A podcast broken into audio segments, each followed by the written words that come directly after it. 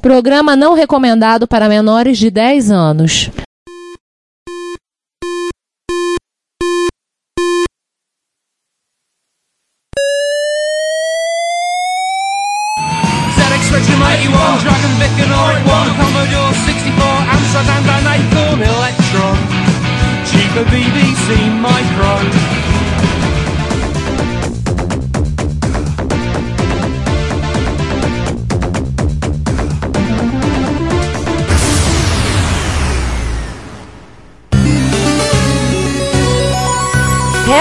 Retrocomputaria, porque velho é o seu PC. Ei, amici! Alegria! Segura aí. que foi? Vamos economizar a piada? Boa ideia. Bingo! Bingo! Bingo! É bom, né? Assim a gente já parte logo pro episódio. É, e não vai precisar esperar. E esperar? Ah, isso aí é 1541. Bingo! Bom dia, boa tarde, boa noite. Bem-vindos a mais um episódio do Retrocomputaria, número 73. Nosso primeiro episódio de MSTKCP. E hoje, além de ser um episódio de MSTKCP, vocês vão ver depois, né, nós temos algumas surpresas. Enfim, Vani, Fala. a pizza da pizzaria lá chegou? A pizza não chegou, mas o, o entregador trouxe nosso vilão especialmente convidado dessa vez. Ah, agora sim. Eu, eu sabia que essa pizzaria era boa. Bom, vamos logo, né? Cadê a pizzaria? Vocês estão falando de pizza? Vi uma pizza ontem aqui que a gente encomendou. A pizza tem 70 centímetros de diâmetro. Ai, caramba! Eu tenho fotos comprovando do lado do controle remoto de um copo d'água pra comprovar, pra ter uma noção de escala do tamanho da pizza. Você tem que botar uma régua. Os caras fazem a pizza com até quatro sabores. Motos especialmente adaptadas para transportar a pizza, né? Antes eles traziam de Fiorino. Agora o cara, trazendo de... Agora o cara tá conseguindo trazer de moto. Teve uma Fiat, adaptação. de, de Fiat Estrada. É, agora o cara, o cara trouxe de moto mesmo. Caramba! 70 centímetros, João, calcula. Vou depois mandar a foto pra vocês da pizza. Eu tinha que subir na cadeira pra tirar uma foto. Digna tamanho. Tá bom, mas como isso aqui não é um podcast sobre pizza e pizzaria, eu, eu acho, né? Começar com o seguinte: primeiro o João resolveu Peraí, é- estar no meio de nós. Olha, esse negócio de subir na cadeira pra tirar foto da pizza é falta de criatividade e um perigo, né? Você pode cair da cadeira e quebrar. É mais fácil botar a pizza no chão. É, e cair na pizza, que é pior ainda. Se eu botasse a pizza no chão, eu acho que eu apanhava da madame. Fatality. Não, a pizza tava em cima da mesa, era, foi mais rápido. 70. Quantas pessoas tinham na sua casa? Cinco. Aí imagina, dois ogros, duas mulheres e uma adolescente esfomeada. Ah, vamos Não parar. Esse não, mas, mas esse não é um podcast sobre pizza. Ainda não, pelo menos, não achamos. Vamos- Será? vamos- não sei, né? Vamos ver. Vamos nos ap- ap- apresentar e apresentar Tudo o vilão Carmen. Pizza. Vamos lá, É, vamos, então. vamos- vamos nos, nos apresentar. Já que, já que o João resolveu, resolveu aparecer e atrapalhar consideravelmente a, a edição do episódio com o Ricardo. Haha. Nessa mesa de formato quadrangular agora, eu, Giovanni Nunes e quem mais aí? Eu, César É, Cardoso. Eu, João Cláudio Fidelis. Eu, Ricardo Pinheiro, e vou reclamar uma coisa: não é quadrangular, não, é pentagonal. E o vilão? Ah, e o vilão. Ah, César, apresente o vilão, vai. Ah, sim. Primeiro, né, vocês já entenderam que a pedra com pizza significa que nosso episódio hoje é sobre a microdigital. E o nosso vilão especialmente convidado hoje, né, eu vou deixar que ele comente o mini currículo dele. Muito obrigado por estar conosco, muito obrigado por estar participando com a gente do podcast. Bom dia, boa tarde, boa noite, Cláudio Cassens. Significa que eu sou o vilão. Lamento, mas eu não, até hoje eu não me achei um vilão. Mas vamos lá, vamos tocar o barco. então, eu sou o Cláudio Cassens, fui gerente de desenvolvimento na microdigital eletrônica nos anos 80. Mais precisamente, comecei em, em 82 e fui até 1990. Bom, com o nosso convidado especialmente apresentado, vamos agora começar porque interessa. Sim, claro. Esse é o nosso primeiro episódio MSTKCP, em referência ao nosso amado Mercado Livre. É o episódio que nós vamos falar sobre a microdigital eletrônica, que foi uma empresa fundada em 81 pelos irmãos, né? Jorge e Thomas Covari. Isso, na realidade, Jorge Covari, Thomas Covari, havia um terceiro sócio minoritário. Esse terceiro sócio minoritário sempre ficou na obscuridade e se mantém até hoje assim por desejo próprio. Ele era minoritário e mantém assim. Ele deve ser o quinto Beatle, né? Bom, Quinto de terceiro? É, o quinto o terceiro Beatle. Ah, de acordo com a gente pega pela internet, a gente tem sim um histórico rápido aqui. Isso tá na Wikipedia, isso tá no, no site do MCI, né? Que é o Museu da Computação, né? Eu não lembro o que é MCI. Museu... Museu da Computação Informática. Isso, obrigado. Ele fala que é fundada em 81 pelos irmãos Jorge Thomas. Ela começou a fabricar um computador pessoal que apenas um ano tornou-se um verdadeiro sucesso de venda no mercado brasileiro, dos mil pessoais, que era o TK-82C. A microdigital eletrônica foi, na primeira da década de 80, a maior fabricante nacional de microcomputadores, responsável nesse período por 60% do mercado doméstico. Em 85, a empresa contava com 400 funcionários, 3 unidades industriais, 2 em São Paulo e 1 em Manaus, 6 unidades de serviços técnicos e mais de 700 revendedores. Ufa! Puxa vida. É, uma empresa que começou pequena, quando eu entrei em 82, eu entrei como gerente de desenvolvimento e seis meses depois eu era gerente e realmente ela cresceu muito rápido para esses números que você falou, mas também no final, graças a alguns problemas políticos que conseguiram derrubar a empresa, ela também fechou de 400 caiu para praticamente zero também em muito pouco tempo. Mas, enquanto isso, vamos Vamos voltar. polemizar? Não, é, pode ser, se quiser polemizar, pode polemizar, não tem problema não. Mamilos são muito polêmicos. Então, é uma coisa que a gente vai ter que perguntar logo de início, olha de cara, tá, Cláudio? Que é a história da pizzaria. Então, houve ou não houve uma pizzaria antes da microdigital? Se houve a pizzaria, eu nunca ouvi falar. Até onde eu sei, um dos sócios, que era o Thomas Kovari, saiu direto da faculdade para montar a Portanto, se houve a pizzaria, essa pizzaria ela ficou muito bem escondida, porque dentro da empresa nunca se falou. E eu tenho amizade até hoje com principalmente o terceiro sócio e nunca ouvi falar disso. Meu mundo caiu. Então nunca rolou pizza de graça pros funcionários. Ah, isso rolou sim, principalmente quando a gente estava trabalhando até tarde da noite, a gente pedia pizza sim, mas era da pizzaria da esquina mesmo. Ah, tá vendo? Não foi pizzaria própria. Não era, nada da fa- não era nenhum evento da família, né? Não era evento da família, não. Então vamos lá começando, né? Primeiro os três computadores da microdigital, né? O TK80, TK82 e TK82C. Por que, que eu resolvi juntar todos eles? Porque eu acho que é mais prático contar a história. O primeiro produto deles foi o TK80, baseado no ZX80, e também o TK82, que era também baseado no ZX80, que foram apresentados na primeira Feira Internacional de Informática, esse final de 81, junto com aquela que seria a Nemesis da microdigital, né? Com o produto NZ80 da revista Nova Eletrônica, que depois veio se transformar na Prológica, computadores pessoais Prológica, né? Todo mundo era clone do ZX80, né? Aham. E engraçado que assim, o TK80, vou ser honesto, eu não lembro de ter visto ele. Eu lembro do NES80 num, numa época que começaram a copiar no Brasil o modelo americano de comprar pro catálogo. Aí eu lembro de primeira vez que eu vi um microcomputador foi um NES80 num catálogo que meu pai trouxe do trabalho. Eu vi esse catálogo e eu vi o NES80 ali. Essa é a primeira lembrança que eu tenho de microcomputador na minha vida, ter visto um, mesmo que fosse em foto. Mas eu não lembro de ter visto o TK80. O TK80, pelo que parece, é muito raro.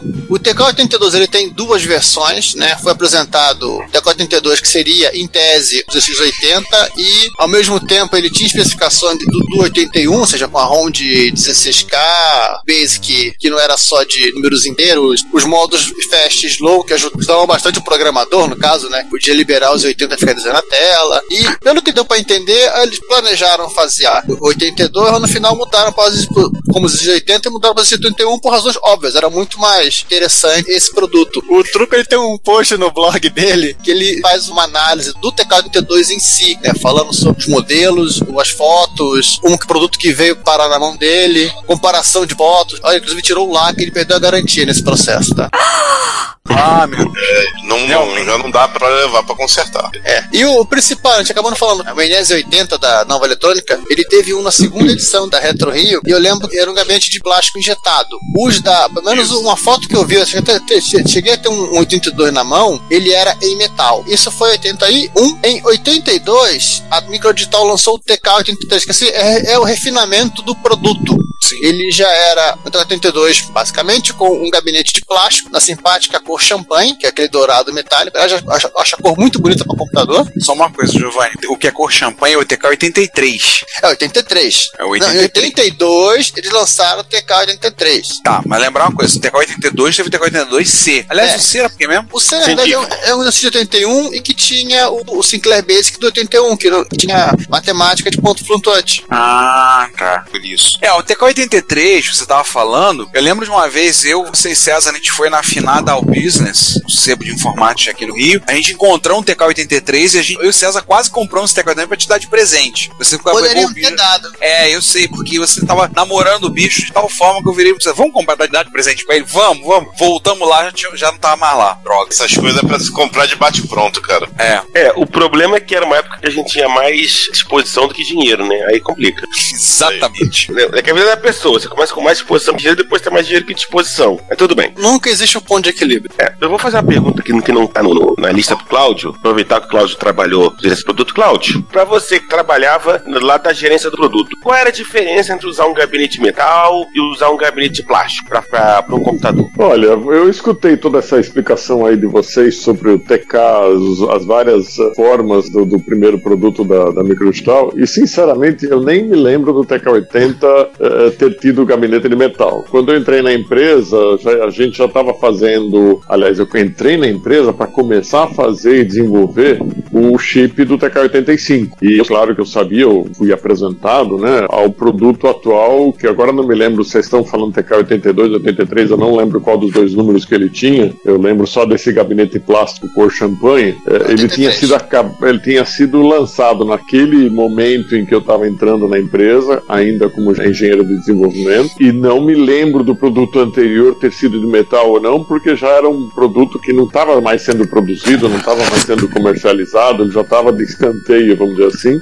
Então havia apenas esse produto de gabinete champanhe e havia, nós que eu digo, eu e esse sócio, terceiro sócio de canto, Terceiro sócio. desenvolvendo. Oi? Vamos chamar de terceiro sócio. É, Terceiro terceiro elemento. sócio. Então, esse terceiro sócio e eu estávamos trancafiados numa sala na Avenida Angélica e estudando e trabalhando exclusivamente no desenvolvimento do circuito integrado da ULA, né, como depois foi chamada, ah, do TK85. Desculpe, TK90, sorry, do TK90. A gente estava trancafiado para trabalhar nessa, nesse projeto. E estávamos trancados numa sala. Como eu tinha sido contratado como engenheiro de desenvolvimento, eu não conhecia a estrutura da empresa, eu nem estava aonde estava a produção da empresa. A ideia, eles alugaram uma sala ali na, na Avenida Angélica e a gente ficou totalmente isolado, a gente que eu digo, eu e esse sócio, totalmente isolado do resto da empresa, exclusivamente concentrado nisso. Então, eu não tive muita vivência com esses primeiros produtos, uma vez que eles já estavam em linha de produção, eles já estavam sendo comercializados e não havia mais interesse em trabalhar com eles. Certo, mas- Esse negócio do gabinete metálico, portanto, é uma surpresa para mim, porque eu não lembro disso. E tudo que a gente desenvolveu daí para frente sempre foi plástico injetado, com moldes numa empresa em São Bernardo do Campo. Em que ano? Isso, é, que, em que ano? Eu fui contratado em março de 82.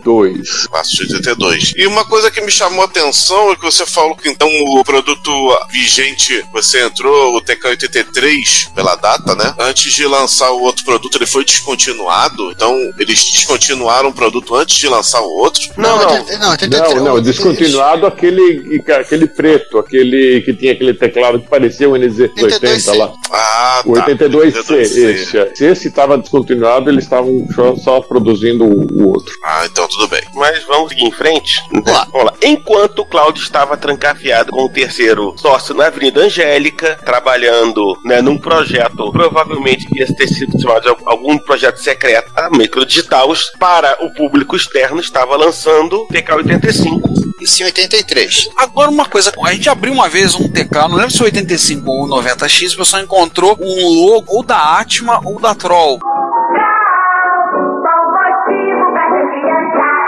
Era o fabricante de brinquedos. Até o Eu foi 2000, 85, né? o- a parte 2000. plástica, os teclados, acho que eram feitos pela Troll. A Troll fazia tudo da microdigital: teclados, gabinetes, tudo que tinha a ver com o processo de injeção era tudo fabricado pela Troll. Ah, essa eu não sabia. Então quer dizer que a Troll, além de fabricar brinquedos, eles também. Eles tinham uma divisão industrial e eles fabricavam para muita gente, incluindo a microdigital. Olha aí. Eu, não era só Eu- Playmobil. Gente, E olha que meus pais colaboraram muito muito com a Troll, porque eu brinquei de Playmobil quando era criança. Os meus também. Oh, Eles tinham toda uma área, vamos dizer assim, para plásticos industriais e eles fabricavam gabinetes para muita gente. Não só gabinetes, eles se especializaram, por exemplo, era uma coisa que era difícil na época, que era aplicar a tinta em cima daquela borracha das teclas do teclado. Então eles tiveram todo um trabalho para conseguir aplicar tinta lá, para ela não descascar. Era todo, digamos assim, um desenvolvimento próprio deles e a Microsoft trabalhava praticamente só com ele. Praticamente não, apenas com eles. Eu não me lembro de nenhum outro fornecedor para essas coisas. Ricardo, agora a gente pode alfinetar e dizer que a Troll aprendeu a pintar plástico e a Gradiente nunca conseguiu? I quit. pode, Pode. pode.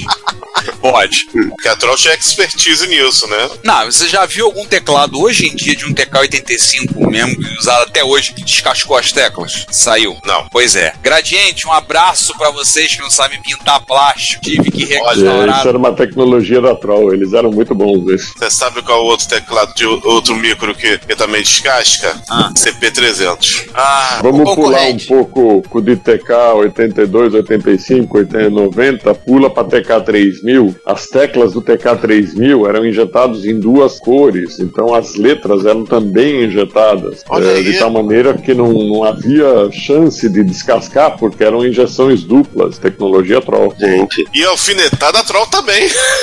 pro, pro Expert. tome, e, ma- e tome troll. E a troll trollando a gradiente. Mas vamos voltar aí ao, ao roteiro, né? O TK-85 foi lançado em 83, era também um clone do Cito, então uma diferença aqui, em vez de ser aquele tecladinho de, de membrana que o pessoal da Acorn no filme Microman eles comentam que é como é, lembrar ele com luva de jardinagem, eles substituíram o teclado de silicone nos mesmos moldes do teclado do, do Spectrum, lançado no ano anterior na Inglaterra. Aliás, o- alguns lugares na internet falam que o TK-85 é um clone do Timex Sinclair 1500. É, eu fui olhar a foto dele, o Timer 500, a diferença é que assim, ele é prateado. Ele é o gabinete do Spectrum prateado, só que o seguinte, o que eu leio sobre o TK-85, eles falam que a ROM dele é maior. A ROM do Timex não, é igual a ROM do, do 81 convencional. eu acho que não. Não, peraí, não- peraí, peraí, calma lá, calma lá. Calma, Não, não, não. Esse Timex 1500, ele nunca entrou lá na empresa. Então, até onde eu me lembro, o TK85 era o próprio. Aliás, era a própria eletrônica que havia no 83 também era do 85. Só tinha mudado o gabinete e mais nada. Nós não mudamos nada no produto, até onde eu me lembro. Tá certo que eu não participei muito desse produto do 85, mas até onde eu me lembro era a mesma eletrônica, era o mesmo produto.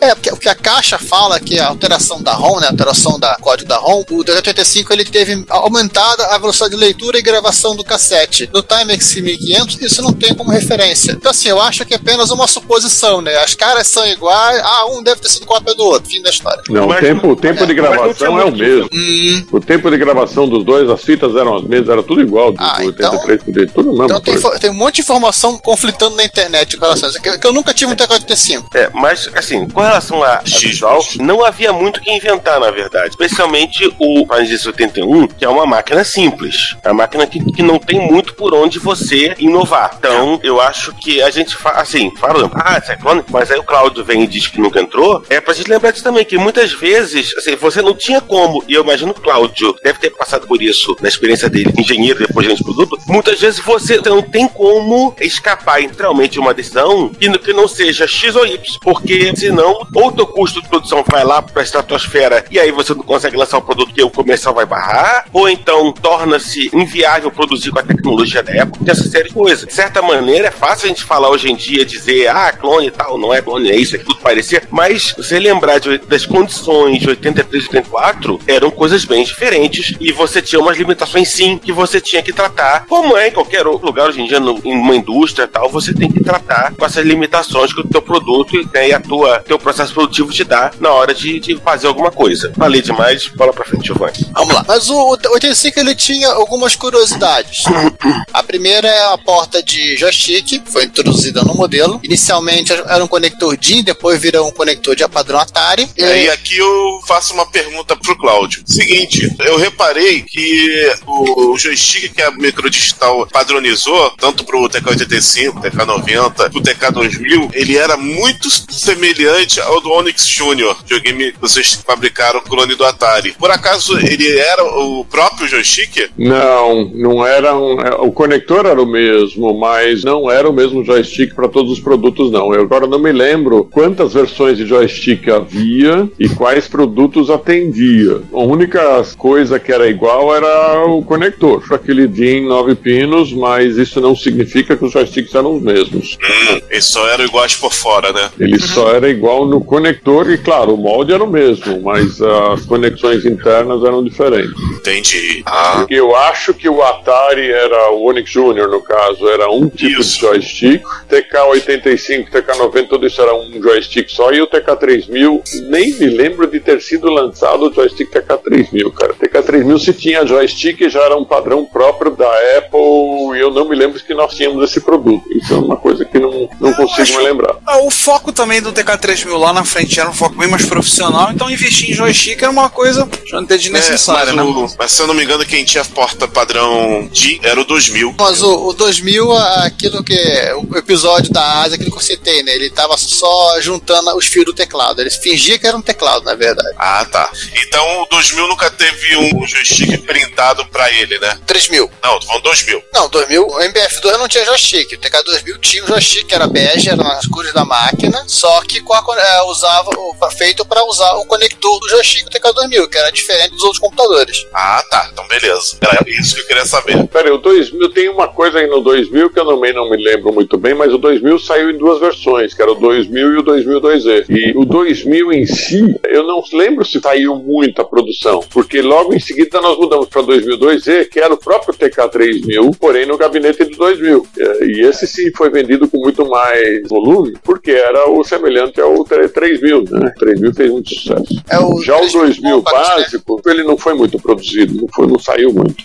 Mas legal que nós vamos chegar a ele. Mas antes disso, vamos falar de só duas coisinhas. Isso, César, você comentou de decisão de projeto, né? O TK-85 tem um troço desse ali no espaço para colocar um PSG. Pra colocar o quê? Um PSG, um chip de som. Quer dizer, eu não sei, eu não consegui encontrar realmente referência assim, se são todos os TK-85 que são assim ou apenas um lote específico. Porque Chip de som no TK-85? Existem blogs que tem inclusive o, o esquema para você simplesmente aproveitar o buraco da placa que já tá lá para espetar um chip de som. Nossa, eu não lembro disso, cara. Eu não lembro disso. Você Pra vê ser que são exato. 30 anos depois, a gente não lembra monte de coisa. Mas isso, Não. por exemplo, eu não lembro. É, isso inclusive É é, informação que, que acho que não era muito pública na época. E assim, eu encontrei um blog de um brasileiro, é um post de 2010, que ele tá explicando como você aproveitar todo o espaço que já existe na placa, que tá faltando o resto do circuito, e você colocar um suporte a som no seu teclado-T5. É, mas você Caramba, inclusive o Basic dá pra você gerar o som pelo Basic dele. É, ele tem um, um códigozinho de com um código que você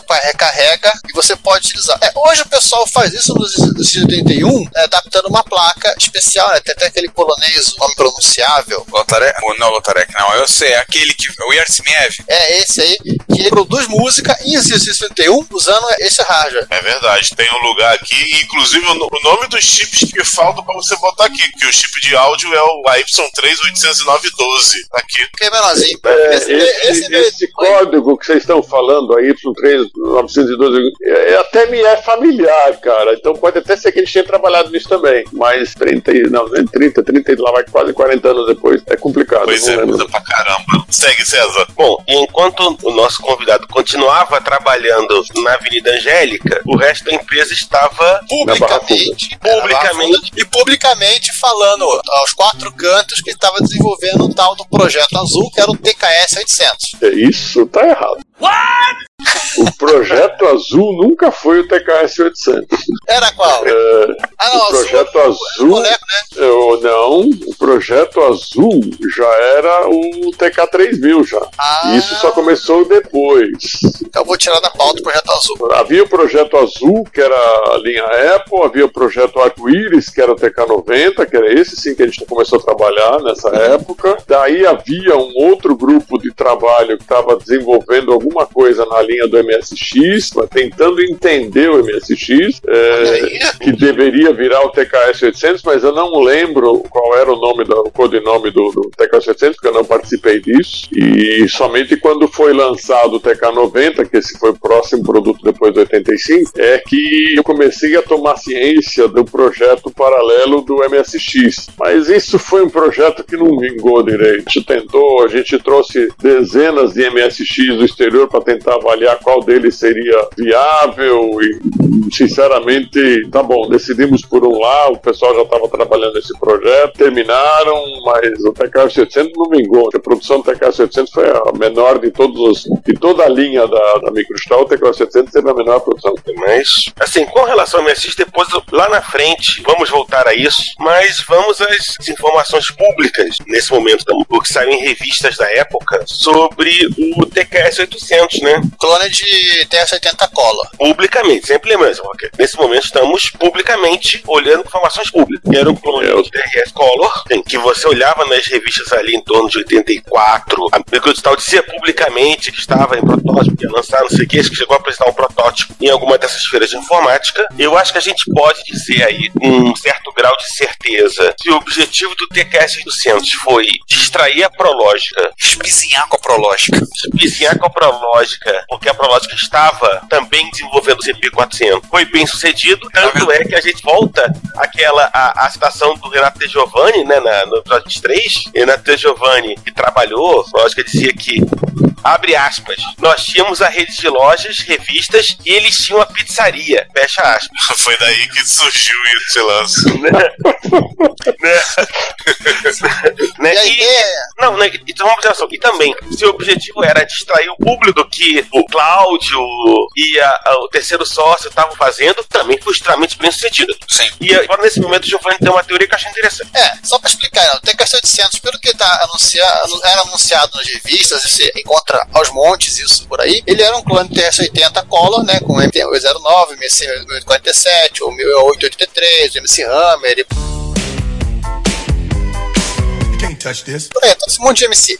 Ele tem um gabinete parecido com o TK-2000, a diferença do teclado era branco, que a gente via nas fotos, era a tal da cortina de fumaça, e eu tenho uma teoria, eu não sei se o Claudio pode me ajudar, ou negar, ou corroborar com isso, que eu acho que o- aquilo que a Microdigital chegou a desenvolver, ela vendeu para a Dynacon, que no ano seguinte, acho que 86, vendeu a máquina como o MX 1600. Negativo.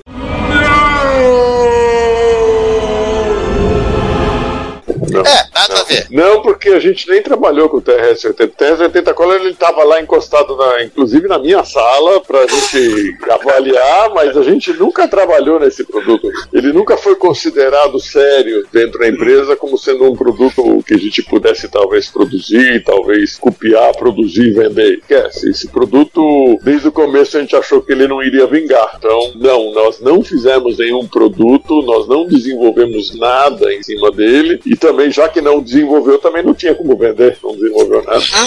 Era totalmente cortina de fumaça. É, a gente deixava o mercado. Quer dizer, na realidade, aí preciso fazer um parênteses. Um dos sócios, que era o Jorge Covari, que era o responsável pela parte de marketing, comercialização, enfim, relações públicas, enfim, toda essa parte, digamos assim, da parte de fora da empresa, ele realmente ele plantava notícias, ele realmente, enfim, ele deixava boato correr, tudo no sentido de tentar preservar aquilo que a gente realmente estava fazendo. E de fato, algumas coisas surgiam que até eu me surpreendia quando eu li alguma notícia assim, em alguma revista especializada, eu me surpreendia com o que aparecia lá. Falei, nossa, nós estamos fazendo isso? Eu não estou sabendo de nada. Sabe? Mas era tudo Caraca. coisa do Jorge, que ele realmente ele procura. A gente, naquela época, pelo sigilo industrial, a gente realmente fazia esse tipo de coisa propositalmente. Mas eu só descobria isso quando saía publicado, né? Sensacional, sensacional. E aí, ué? Hã? Hã? É o famoso hã? É, bem ame, sabe? Bem ame. De repente saiu o quê? Estamos fazendo isso? Olha que legal. Eu sou do cara de desenvolvimento e eu não tô sabendo. Muito bom. É um projeto tão secreto que até os engenheiros não sabem. Hoje não, era o. Eu era o único engenheiro de desenvolvimento na época. Quando eu fui contratado, eu, fui, o, eu era o. Não havia Ó, outro. tinha, tinha um outro, você não tava sabendo. Ele cuidava dos secretos. Não, olha, a- a empresa na área toda de desenvolvimento tinha três pessoas. Era esse sócio minoritário, era eu na área de eletrônica e havia um outro cara que cuidava da parte de gabinetes, de mecânica, de teclado, de, e até ia até a parte de manuais e tudo mais. Então éramos três pessoas. Essa era a equipe. Ou seja, não tinha como você não sabia. Não tinha como eu não saber. Mas tinha um projeto que você conheceu e trabalhou bastante, né? Vamos falar do, dos TK 90X e do TK 95. O TK 90X de 85 e o TK 95 de 80. Essa, essa renovação da microdigital me deixou maluco. Eu fico doido da minha cabeça. Porque elas nunca batem com o ano de lançamento.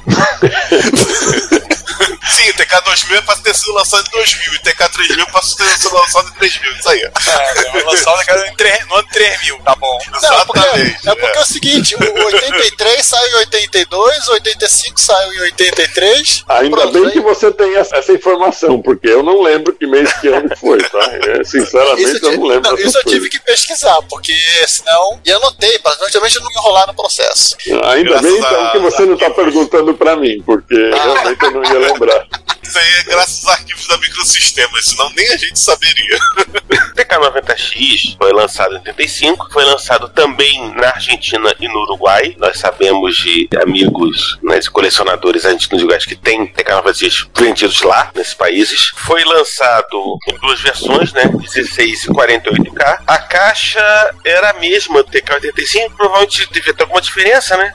Acho que não. Tinha diferença das teclas que tinham impressão a cores. As teclas e as cores. de falo, aí o, o injetado, acho que era o mesmo. Certo. Houve algumas modificações na ROM, discutir elas depois. Não era 100% compatível com o Spectrum, mas tudo isso acabou sendo corrigido com o TK95. O TK95 tinha um gabinete maior, gabinete parecido com o Commodore 4. Aliás, eram teclas muito boas. Sim, eu gostei muito das teclas do TK95. O teclado muito bom. E as adaptações do TK95 era mais compatível com o exercício Spectrum original. Algumas coisas, obviamente, não havia como compatibilizar. Por exemplo, a Inglaterra usava 150 Hz e o Brasil usava 60. Não, não havia como é, compatibilizar isso, mas basicamente. Aliás, eu tive um TK90X, não, não, não, GT95, mas tive um TK90X. E, e assim, sim, era que nem, nem tive um tempo de sentar e estourar o micro, por uma série de motivos. Mas sim, mas o TK95 era, era bem interessante. O teclado era um teclado bem melhor para digitar no final das contas. César, uma pausazinha pra fazer uma pergunta pro Cláudio. Existia algum Commodore Plus 4 no laboratório de vocês? Existia, como existia também, provavelmente todo e qualquer micro que era lançado no mundo existia no nosso laboratório. Da linha inglesa do Sinclair, da linha do Commodore, da, da- como é que chamava aquela americana, das outras MSX, japonesas também, todos. A gente, o que o- havia sistema de compras, e a gente, a, qualquer micro que era lançado no mundo, aparecia um lá na nossa sala para a gente avaliar, ver se interessava, o que, que a gente podia tirar de, de bom dele. É, sim, havia de tudo. Aí você falou do gabinete, era parecido com esse gabinete do. Eu já nem lembrava mais desse detalhe, mas de fato os gabinetes eles foram copiados, Pato. A gente pegava micro ABCD, estudava e avaliava que valeria a pena. E de repente, ah, esse micro tem um gabinete legal, vamos usar? Vamos. Então a gente fazia, entendeu? Isso não era problema pra gente. Claro que fazer significava pensar muito bem, porque não é que nem hoje, molde de gabinete custava um olho da cara. A empresa tinha que parar 20 vezes para pensar, vamos fazer mesmo? Vamos, porque tá, vamos inventar, investir nesse gabinete e tem que fazer um molde. E o molde era, nossa, era. Bom, tanto é que o molde não era nem feito no Brasil, porque os moldes feitos no Brasil, que a Troll fazia moldes, mas eh, os moldes feitos pela Troll eram uma fortuna enorme, e aí a gente c- conseguia um fornecedor lá na China, e os moldes eram feitos na China, esses moldes enviados pra Troll e a Troll já tava pra gente. Eles são em aço, né? É, eu acho que é aço, é. Sei que é Troll, mas eram moldes pesados pra caramba. e- Que Existe uma história, até a gente achou essa na internet, um sujeito aqui nos Estados Unidos que ele vai em loja de saldão, de venda de garagem, o cara e, e acha num ferro velho molde o Commodore 64C. Aí ele teve que pedir ajuda de vários amigos para colocar na caminhonete dele. E ele fez um Kickstarter, né? E lançou aí para realmente refazer o gabinete do Commodore 64C. Tem diversas cores para quem quer trocar o gabinete do seu modelo que já tá amarelado ou tá quebrado. Foi bem, bem interessante. Foi assim, total pura sorte. O cara tava no lugar certo na hora exata. Olha, É. se eram moldes daquela época, com vários amigos, ele não ia levar o molde, não. Tinha que ser máquina. porque Os moldes eram, pesavam tonelada, cara. É, o molde dele, acho que pesava uma tonelada esse molde. É, É, então, caramba. era. Então eram muitos amigos. Muitos. Ele é muito amigo, viu? Ele era o Roberto Carlos, cheio um milhão de amigos. Eu quero ter um milhão de amigos e bem mais forte poder cantar.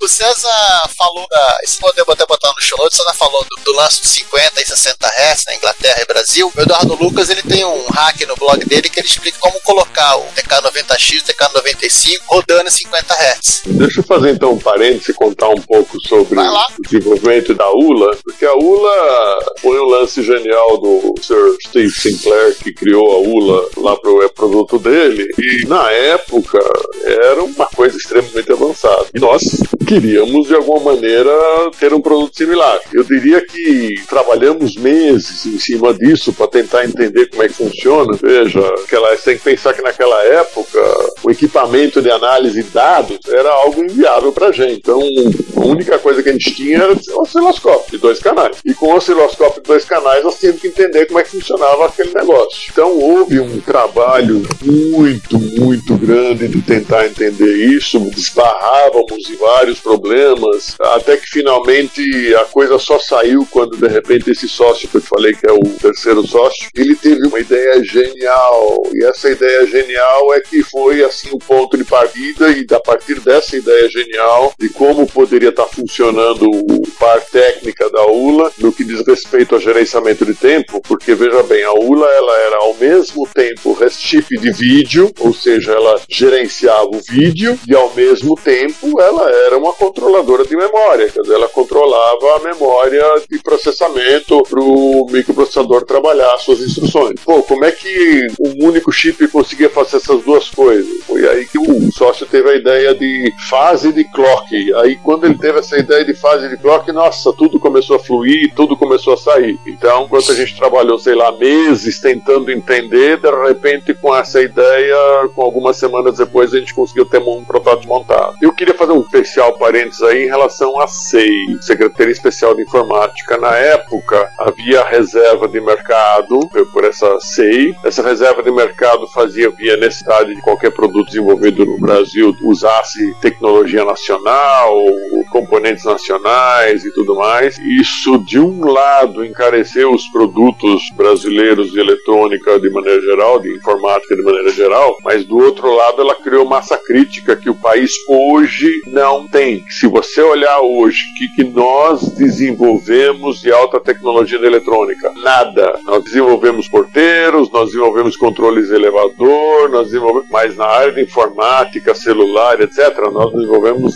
nada. E graças à CEI da época, havia muitas empresas contratando profissionais de porte, gabaritados. A gente chegou a ter engenheiros do ITA dentro da microdigital, vários engenheiros do ITA dentro da microdigital. A gente desenvolvia coisa de informática. Ah, mas a que custo? É o que sempre todo mundo pergunta. A que custo? De fato, no começo dos anos 80 era um custo proibitivo, mas a própria concorrência entre as diversas empresas fazia com que esse custo proibitivo começasse a cair. E seria o caminho para ter um país com produtos desenvolvidos no próprio país, mas que lá para frente um cara chamado Fernando Collor decidiu suprimir e toda essa massa crítica foi lixo. Inclusive, foi a época que quebraram todas as empresas. Portanto, havia um desenvolvimento muito grande. Nós começamos com esse núcleo que eu conversei de três pessoas no começo, mas a empresa se desenvolveu e criou todo um corpo de desenvolvimento graças a essa proteção da SEI. Essa proteção da SEI ela não estava ali simplesmente para aumentar o custo, como muita gente fala. Ela estava fazendo exatamente a mesma coisa que o Japão fez naquela mesma época, que Taiwan fez nos anos seguintes, que a Coreia fez nos anos seguintes, e todos eles se desenvolveram, todos eles hoje são tigres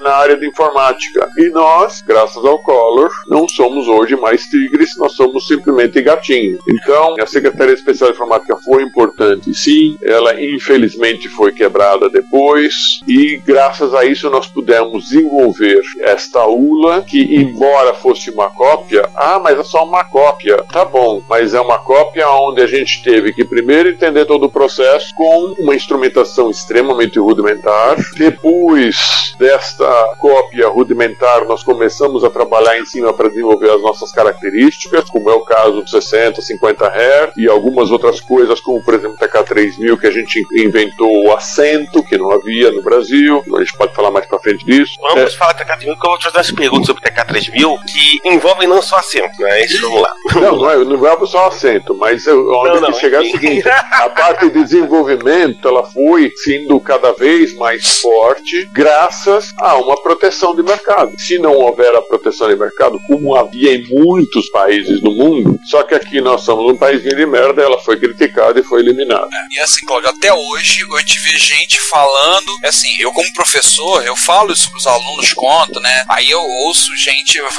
explico, né? Aí eu falo isso pros meus alunos, conto, né? É, professor, eu, eu, eu, teve alguns falando as coisas assim, né? adolescente, mas copiou. Eu falei, tá, vai lá e copia. Você acha que é fácil pegar lá e fazer, adaptar, entender? Vai lá e faz, cara. Até aí... hoje tem gente tentando entender a ULA, eles conseguiram, depois de anos, aí conseguiram fazer uma cópia da ULA, mas, pô, eles utilizam equipamentos sofisticadíssimos para entender a ULA. Ah, claro, Tenta fazer não, isso não, com melhor um falar assim. osciloscópio de dois canais. É melhor falar assim: existe um livro, é Entendendo e Construindo a ULA. Foi um inglês que escreveu esse livro tem acho que cinco anos mais ou menos, que é a base hoje em dia de todos os projetos de clone de espectro feitos em FPGA. O cara assim, ele dissecou a ULA, mas ele dissecou agora, no século XXI, com toda a fer ferramental que tinha. É, na boa, agora é fácil, Não, né? tem um outro detalhe, reforçando. Os japoneses começaram copiando o produto. Taiwan começou copiando. Coreano, Samsung e LG tá começaram copiando. E os chineses começaram copiando e já não estão mais copiando. Então, de Mas é certa isso maneira, que eu estava falando. Foi copiar- exatamente isso que eu falei. é uma maneira de. Exatamente. Tem que reforçar isso. Ah, dizer que copiar, copiar é uma maneira de aprender. É, só vou falar só uma coisa aqui que tem relação com esse negócio de copiar, aprender e tudo mais, e que não tem nada a ver com computação, que é o seguinte: a maioria dos pintores, quando começavam a estudar pintura brasileiros em qualquer lugar do mundo, Giovanni. o cara fazia o quê? O cara ia para um museu, olhava um quadro bonito, isso agora é proibido, sentava na frente e começava a É sério? o quadro. Era assim que eles desenvolviam a técnica de pintura, de desenho, de entender o de proporção. Pois é, Você, a pessoa fala como se fosse um crime inafiançável e a gente ouve, inclusive, gente do nosso círculo falando, como eu ouço, tem algumas pessoas que descem além e reclamam na reserva de mercado que a gente estava atrasado, a gente ficou muito atrasado, o Brasil ficou atrasado. Cara, mas a reserva de mercado permitiu que o Brasil, na época, desenvolvesse capacidade de criar as coisas. Ah, mas atrasado ali é a mentalidade de alguns de serem apenas meros consumidores, porque querem apenas consumir o produto, e outros que querem ver desenvolvimento, querem participar e querem ver isso crescer, ser desenvolvido e ter capacidade de desenvolvimento próprio. Cansei de ouvir gente, inclusive, dos nossos ciclos retrocomputacionais que a gente conhece, que fala isso e fica refazendo mimimi da reserva de mercado. A gente estava atrasado, a gente perdeu muita coisa. Eu, a gente não tinha essa máquina no Brasil. Absurdo, mimimi, sabe? Olha, só, eu só coloco um argumento para essas pessoas. Claro que nós estamos falando agora um pouco mais para frente, nós falamos até K3000 mas eu coloco um argumento no TK3000 da seguinte maneira: tá bom, o mundo inteiro tinha computadores, já tinha PC, já tinha não sei o que, blá blá blá blá blá blá blá blá. E como é que trabalhavam os advogados no Brasil? Todos com máquina de escrever. Por quê? Você já viu alguma petição escrito petical? Exatamente. então, mas... o primeiro advogado no Brasil que descobriu que tinha um computador que dava para escrever petição, pronto, espalhou para os outros, nós começamos a vender para advogados até desde As grandes empresas multinacionais como IBM e com não sei o que, que já tinham o PC, nenhuma delas conseguia escrever petição. Todas elas escreviam petical. Mas vamos voltar ao TK3000. Eu tenho uma pergunta aqui que eu tô me segurando pra não fazer agora, mas vamos voltar. A pelo menos fingir que a gente tá seguindo a pauta, né? É, Né, está mais ou menos seguindo a pauta. Quando saiu o TK90X TK95, foram anunciados diversos periféricos, mas no final das contas, terceiras empresas. Aí, Começaram a fazer isso. voltando à questão do desenvolvimento, tá? Falando, de repente, uma pequena empresa podia fazer um periférico que de repente a microdigital não interessava ou ia demorar muito pra fazer, caria lá fazia. Foi o caso, empresas como a Caixa, a CPI, a Arcadia, que desenvolveram clones de drive, pode Compact Disk, compatível e clones da Multiface 1. Sim. Que o pessoal do Spectrum conhece. É, isso foi a mesma coisa que aconteceu aconteceu concomitantemente com o MSX, né? Sharp e Gradiente prometeram um monte de coisa, não fizeram, e outras empresas de menor porte foram lançando kit drive, kit de expansão, interface de modem. Empresas menores com menos e muitas vezes um bem menos, eu não diria burocracia, mas eu diria níveis hierárquicos e muitas vezes o cara metia a mão na massa ali e fazia. Eu acho que aí não é uma questão de nível hierárquico ou menos burocracia. Nós éramos uma empresa que, digamos assim, era muito, nós e as outras empresas grandes como o Prologic, nós éramos muito vigiados pela SEI. Portanto, qualquer coisa que a gente fazia, a gente tinha que submeter, a gente tinha que ir Brasília, tinha que explicar para eles um projeto, tinha que explicar tudo para eles. Uma empresa pequenininha aqui uh, de São Paulo que queria fazer uma simples interface, ela passava por cima de tudo isso e lançava a interface. Quando a SEI descobria, ela ia lá, pumba, eles já tinham parado de fabricar, já tinham, sabe? Então, havia muitas empresas que, eu vou chamar de clandestinas, que se aproveitavam do fato de não serem conhecidas pela SEI, conseguiam produzir rapidamente alguma coisa, enquanto que nós ainda estávamos presos ao processo da aprovação pela SEI de alguma coisa. Então, a SEI, apesar de que a gente sempre apoiou, a gente tinha esse problema também, que era o lado negativo da SEI, que era o tempo em que a SEI trabalhava. É, essas empresas pequenas passavam longe do radar da SEI, né? Exatamente, é isso que eu tô falando. A microdigital, o tamanho que tinha, 60% do mercado, aquele negócio. Alguém espirrava na microdigital, alguém na SEI gritava saúde, né? É, mas era bem assim mesmo. Por isso que a gente estava muito preso a eles, né? A gente tinha que obter toda a aprovação sempre. Não vou dizer que a gente nunca enganou a SEI, a gente também já enganou a SEI várias vezes, mas. É, não se mas preocupe, mesmo assim, nunca, apesar de tentar enganar eles, a gente tinha que passar por eles. Quem nunca, né? Quem nunca? Quem nunca, né? É, tem aquela história da empresa que fazia videogame em Manaus, que chegava em São Paulo e virava computador, né? Cara, Giovanni, Abraço. Giovanni, Giovanni, vamos falar de micro hobby, porque depois eu vou chegar. É, vamos falar rapidinho de papel e de software, rapidinho. É. Eu tô pegando, inclusive, do episódio 53 agora. né? Esse episódio é incrivelmente cíclico, tá? Eu tô fazendo referência a vários outros, tá? Giovanni, Oi. só lembrando, 53 é o nosso episódio de homenagem ao professor Perluiz Biasi. Inicialmente, a, a Microdigital lançou uma revista chamada Usuários do TK, mas a edição seguinte já foi chamada de Micro Hobby, ela foi lançada em março de 83, número 0, número seguinte, e durou até julho de 86, número 33. Ano passado, a tal nome Micro Hobby era impressa pela Microdigital, que também foi um padrão de várias empresas, não só no Brasil, que fazia o computador de ter sua parte editorial, sua revista para lançar, divulgar né, informações para o usuário. Pegando um exemplo até mais recente, a revista do Linux, que a Conectiva fez no final dos anos 90 e anos 2000, era a Conectiva que fazia a revista e hoje em dia, inclusive, o Rafael Riggs trabalha na área jornalista e começou na revista do Linux.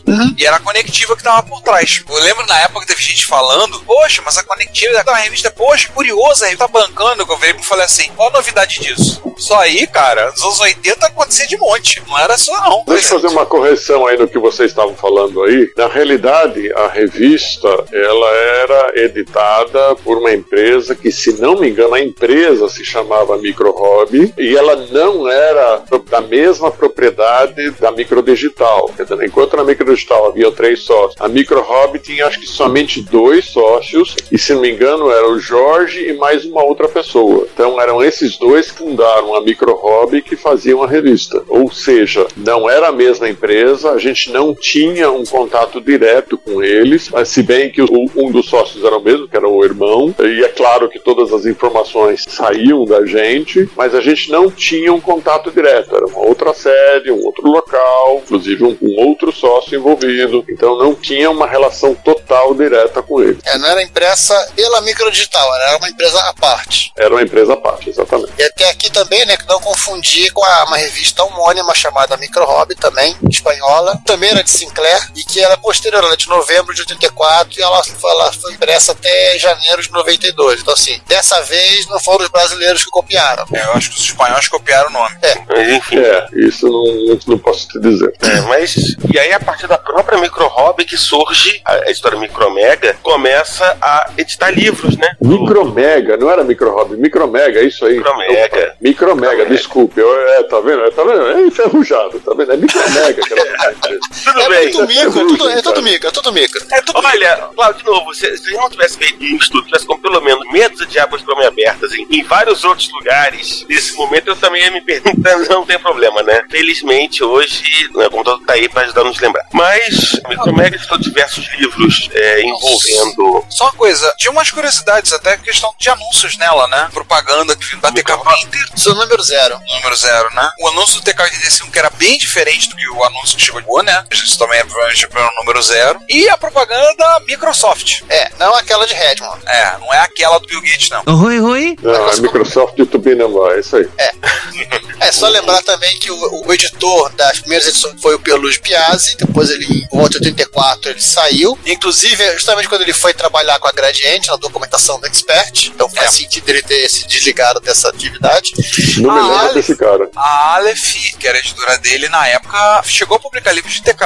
É, parece que livros. ele tem dois livros que eles saíram originalmente pela Micromega, que quando a Aleph surgiu, ele trouxe junto. Acho que ia ser direito autoral dele, então ele levou junto. É, o Basic TK dele tem o do Flávio Rossini, lá de Mark TK. Flávio Rossini escrevia com ele. É, aí eu tenho alguns livros, né, que são pela Micromega, concurso de jogos em Basic TK, no caso era pra assistir 31, Basic TK, volume 1, TK 82, 83, 85, Elementar, E duplo uma, sobre coi- asa. é, e uma coisa que ficou padrão na Aleph no MSI, né? A coleção de programas. Foi a É. coleção de programa volume 1 aqui. Isso, depois tem a coleção de programas de MS de volumes 1 e 2. Aí, linguagem de máquina para TK, 82, 83, 85, volume para funcionando também. O Flávio Rossini, se eu me lembro bem, ele trabalhou no linguagem de máquina para MSX. Se vocês me derem um minutinho, eu pego o meu e verifico isso aqui e confirmo para vocês. Isso aí, ele vai no Google da estante dele agora. É, né? Enquanto o Ricardo vai no Google da estante, é que acho que o Google da estante dele tá mais próximo do meu Google da estante. Confirmado. O Flávio Rossini trabalhou no linguagem de máquina para MSX. Acabei de olhar o meu na estante. Eu.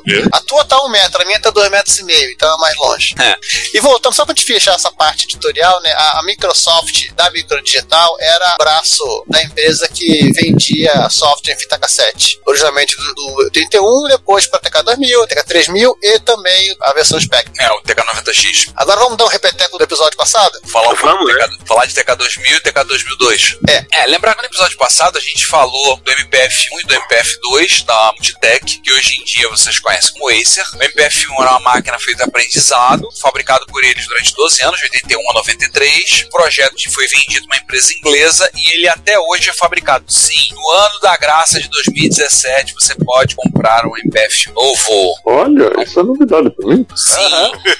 É um micrinho de aprendizado, simplinho, tudo lá, mas você consegue comprar um hoje. A Aliás, gente falou é no episódio passado, né? Mas é o seguinte, né, deixa eu voltar. Eu vou recolocar o link no nosso papo, que inclusive pode comprar da Inglaterra. Tá saindo a 200 e tantas libras, deixa eu lembrar aqui. Era 200 e pouco ou 300 libras, eu não lembro o exato. Mas Vamos assim, lá. enquanto você vai catando, o papo mesmo é o MPF2, Microprocessor 2, que era 225 libras. 225. O papo era o irmão dele, o MPF2, o Microprocessor 2, que era uma versão simplificada do Apple II Plus, do mesmo tamanho do MPF1, com suporte ao alfabeto chinês, e ele foi a base para fazer o TK2000. E aliás, ser um baita trabalho de engenharia. Fazer, transformar, pegar aquela máquina, tirar todo o suporte a chinês, colocar suporte a português e fazer a máquina, baita trabalho de engenharia bacana. É, só quero fazer um comentário aí, que vocês estão partindo para esse micro, mas essa não foi a sequência histórica do desenvolvimento dentro da empresa, Não, não. tá? Não, não, não. Isso aí Não, é não. TK 2084 que peguei a separação que tem na- no próprio tópico da Wikipedia da microdigital. Que ele separa, É, tá, os, ele separa os porque- TKzinhos do E dos Apples. Tá, porque em termos de linha histórica, nós começamos a desenvolver primeiro o Apple para depois desenvolver esse, tá?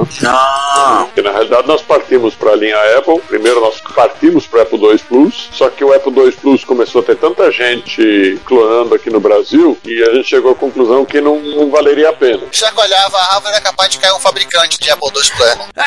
Pois é, então eh, a gente acabou deixando de lado, perdemos um tempo, deixamos de lado ele. Trabalhamos então na linha MSX também, em paralelo, que também foi meio que abandonado também. Só daí nós partimos pro Apple IIZ, aí estavam lançando o Apple IIZ lá fora, nós, putz, esse, esse todo mundo tem 2 Plus, nós vamos ter 2Z. Aí nós começamos a trabalhar pra valer no PlayStation 2E. Eu acho que na linha do tempo, inclusive, nós lançamos o TK3000 antes do TK2000. Porque, não. porque aí era para ser um micro muito caro e aí nós falamos, tem uma opção mais barata. E foi aí que nós é. trabalhamos para lançar o 2000. Eu agora não tenho muita certeza disso. Não, mas... o TK2000 é de 84 e o TK... Ah, não é não. Não, não. 2000 não é de 84. Não. O TK3002E, esse eu lembro muito bem. É, não, essa, você pode estar confundindo com o TK3000 Compact, que usa o mesmo gabinete dele, que é o TK3000 num gabinete menor. É, o TK3000 até hoje, é, tá bom, 76, é. porque está muito fresco na minha memória até hoje, de certa Sim, maneira. Eu, ele saiu. Não. Eu lembro de começar a ver o comercial dele na Microsistemas do TK3000. Na época, comprei meu MSX. Também. Eu lembro de começar a ver o anúncio. Eu, eu, eu lembro disso também. Eu a comprei capa da...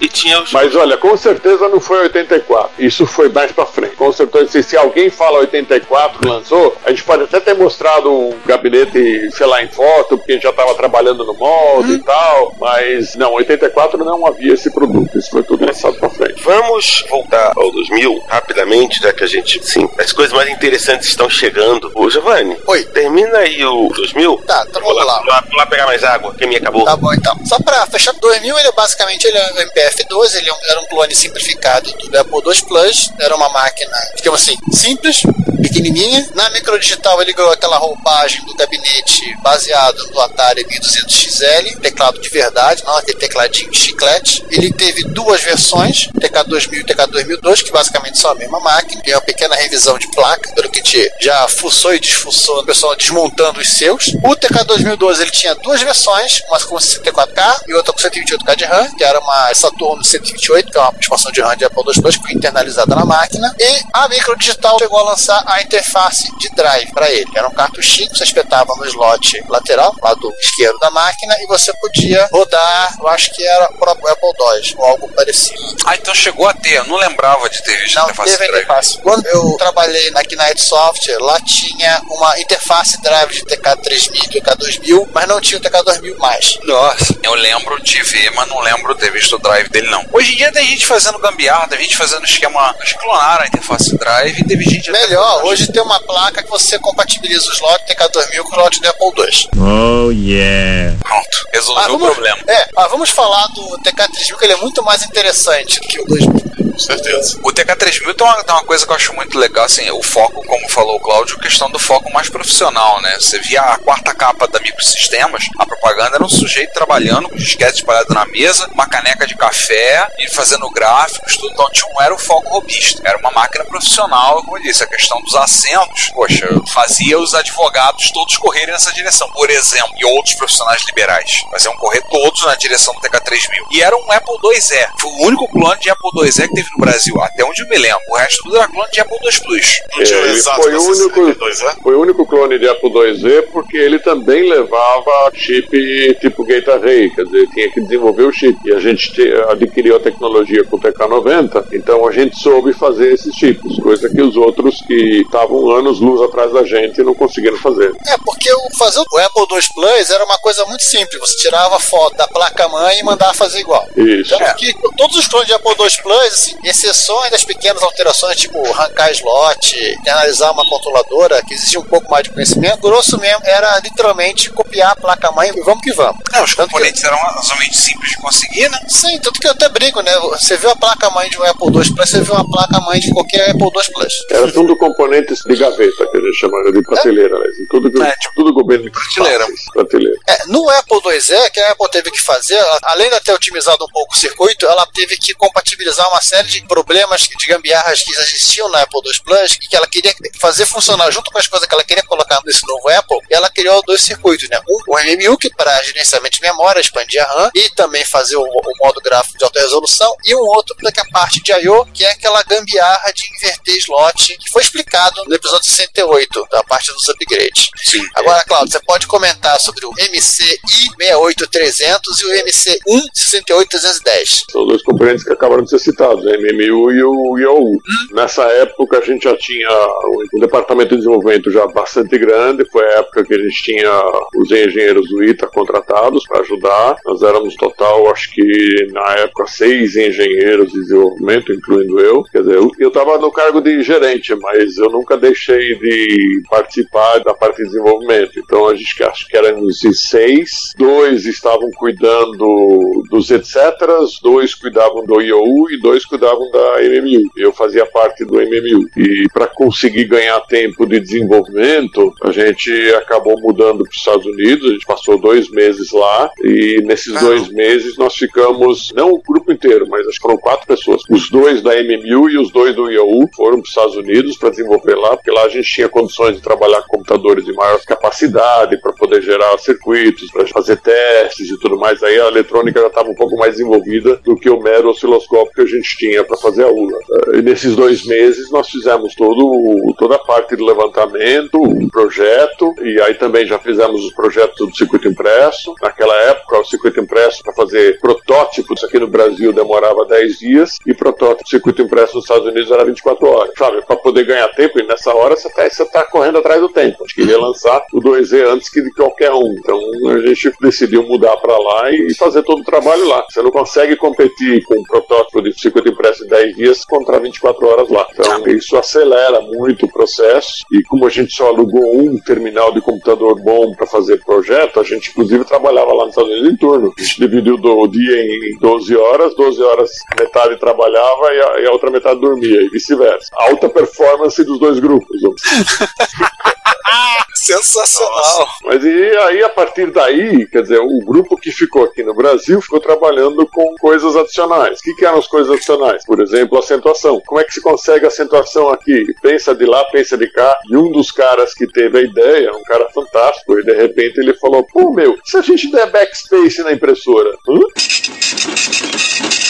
É, backspace na impressora, então, pô, aí tá, é isso mesmo. Ah, é só a gente imprimir a, a, letra, dar um backspace e imprimir o tio, porque não havia a, a letra acentuada no ASCII da impressora. Então, não, o único Cláudio, jeito de acentuar era e às vezes, às vezes até pior, até existia, mas em cada modelo estava num lugar. É, tinha mais esse problema, porque havia vários padrões, exatamente. É. Então, a ideia foi simplesmente fazer o backspace. Então, ah, como é que a gente consegue fazer backspace? É muito simples, a gente enfia um Z80 no controlador do teclado, enfia um Z80 no controlador da impressora e cada um dos dois Z80 se conversam com o outro e cada vez que tem uma letra acentuada na tela, ele transfere para a impressora usando o backspace. E, Caramba. e isso funcionou, quer dizer, então a gente tinha dois Z80 a mais e foi desenvolvimento do pessoal que ficou aqui no Brasil. E resolveu um problema que na época, digamos assim, ninguém havia resolvido. Ninguém Sim. havia resolvido. Por isso que eu estou dizendo, quer dizer, vou... esse pessoal que critica a SEI, se eles vissem esse tipo de coisa, esse tipo de engenhosidade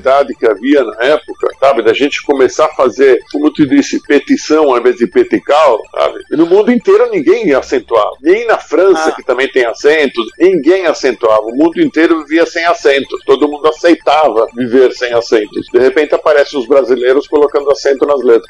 E uma coisa curiosa é que essa técnica de fazer o backspace, eu tive uma impressora da Elebra, uma Olivia, e o manual ele dizia o seguinte: que se você fizesse letra, backspace, acento, o próprio firmware da impressora reconhecia aquilo e já traduzia para o caractere acentuado na, na, tabela dela. Ah, sim. À medida que nós fizemos isso, os fabricantes de impressora começaram a ir atrás e começaram a fazer esse tipo de coisa. Mas no começo não havia isso no firmware. É. Nós é que começamos com backspace. E aí, é, como a Elebra era, um, entre aspas, assim, estava sempre muito de olho na microdigital, o que a microdigital fazia, porque ela era uma fornecedora importante de micros, meu, na hora que a Elebra viu que começou a surgir o backspace no mercado, eles começaram a mudar o firmware para fazer isso.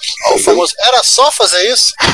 é, era só fazer isso. Tá era só fazer isso. Agora, uma perguntinha, Cláudio. Essa solução foi genial, mas eu reparei que ela acarretou em botar um componente que eu acredito que na época devia ser caro, o Z80. Isso não onerou muito o preço do micro? Olha, por que, que nós optamos pelo Z80? Porque, veja, o processador do próprio Apple era o 6502. Mas o Z80 Sim. era um que caiu na popularidade do mundo, não do Brasil, do mundo. O Z80 começou a ter um preço extremamente barato. E perto de preços, por exemplo, de EPROM, o Z80 era mais barato que a EPROM, de, eh, por exemplo, a 2764. Nossa. Então, é, não, na realidade o que onerou o preço não foi o Z80, é que o Z80 trabalha com a EPROM, e a EPROM era mais cara que o Z80.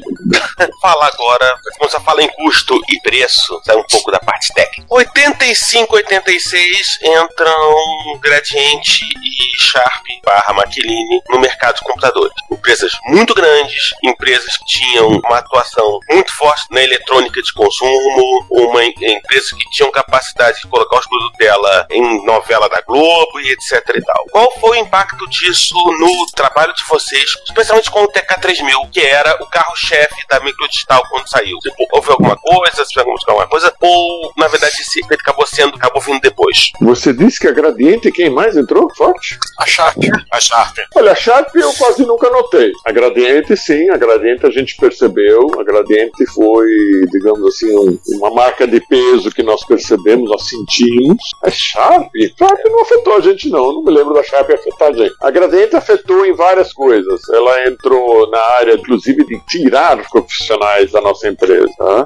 Então, nós perdemos algumas pessoas para a Gradiente, além de também termos os produtos da Gradiente com, com, digamos assim, que a gente achava que estavam de alguma maneira subvencionados no começo. Então, a Gradiente foi um cara de peso que entrou com a gente, sim. Mas não foi eles que causaram danos sérios na empresa. Danos sérios na empresa, quem causou foi o governo, foi a Gradiente. Ah, ele que foi o maior vilão da história. É, o governo Mas sempre acaba mexendo. A informação que nós não tínhamos que a, que a Gradiente foi pescar, né? Pescar em aquário, né?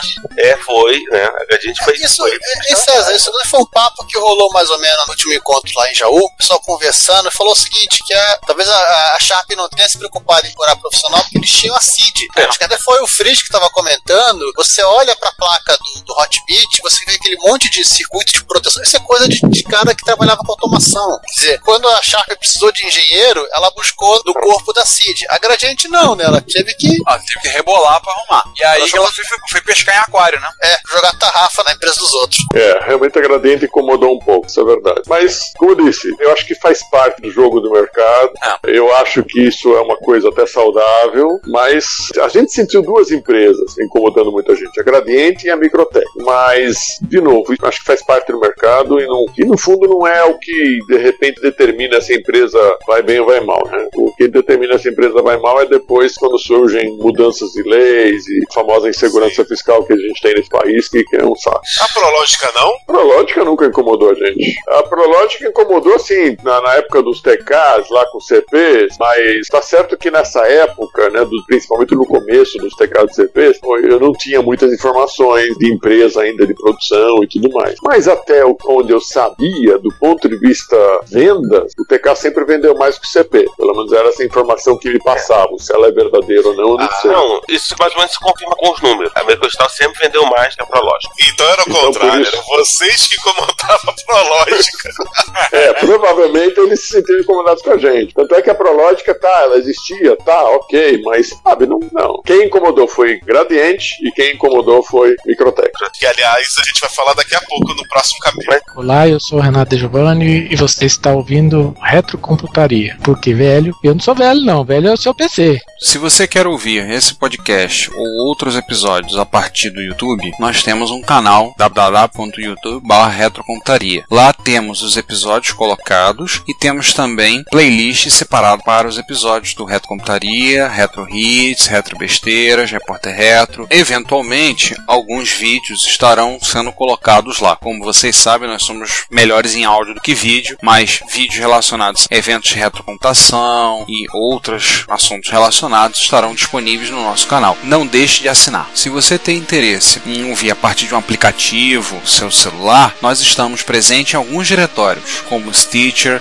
iTunes, TuneIn, Pocket Casts e outros. Não deixe de ouvir o Retrocomputaria e pedimos compartilhe, conversa com seus amigos, apresente o podcast. Obrigado. Se você quiser enviar um comentário, crítico, construtivo, elogio ou contribuir com as erratas desse episódio, não hesite. Faça! Nosso Twitter é retrocomputaria, nosso e-mail é retrocomputaria.gmail.com e nossa fanpage é facebook.com retrocomputaria. Ou deixe seu comentário no post desse episódio em www.retrocomputaria.com.br. Como sempre dizemos, seu comentário é nosso salário. Muito obrigado e até o próximo podcast.